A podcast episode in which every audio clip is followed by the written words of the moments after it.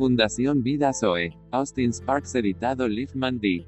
Cristo nuestro descanso. En lugares de delicados pastos me hará descansar, junto a aguas de reposo me pastoreará.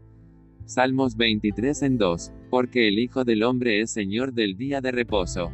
Mateo 12 en 8. Porque somos hechos participantes de Cristo, con tal que retengamos firme hasta el fin nuestra confianza desde el principio dada por fe y para la fe.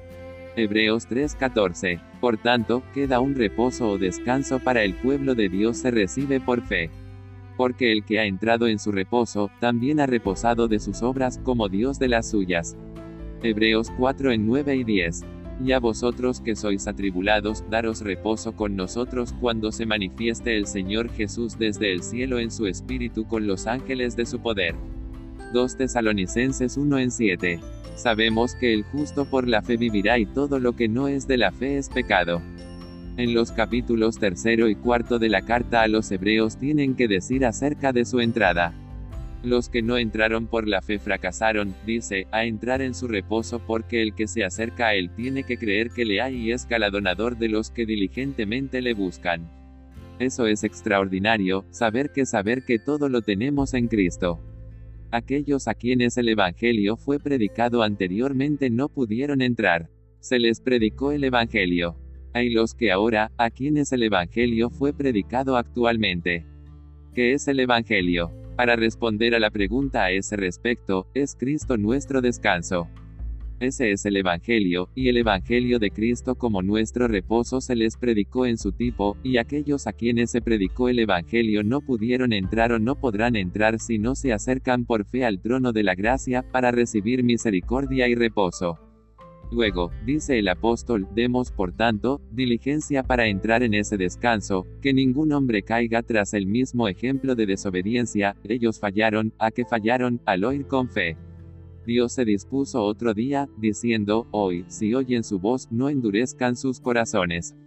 Se predica el Evangelio a los creyentes para que entren en su descanso. El Señor Jesús puso esto en forma de una semilla diaria y mezcla esta verdad a su realidad cuando dice, venid a mí todos los que están cansados y cargados, y les daré descanso.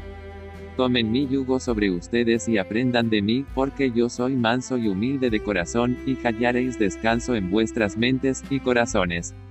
Cristo en el cielo es nuestro descanso espiritual, el descanso del corazón y de tu espíritu.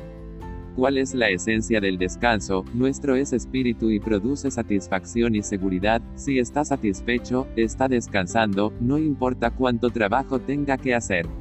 Y si está seguro de que su trabajo tendrá éxito, tendrá seguridad y estará en reposo.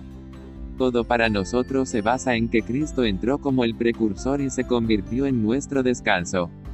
Él es nuestro descanso, siempre.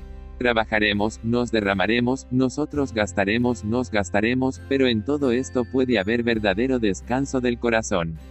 Seremos atacados, seremos presionados por todos lados, seremos abatidos, seremos juzgados, pero Cristo aún puede seguir siendo nuestro descanso, porque en primer lugar, sabemos que estas cosas no serán para nuestra destrucción, sino para que siga creciendo por la fe en nuestros corazones, ya que Él ha destruido el poder de la destrucción, y, en segundo lugar, que nuestras labores no son en vano, porque Él ha vencido victoriosamente la muerte. Él es nuestro descanso ahora y siempre.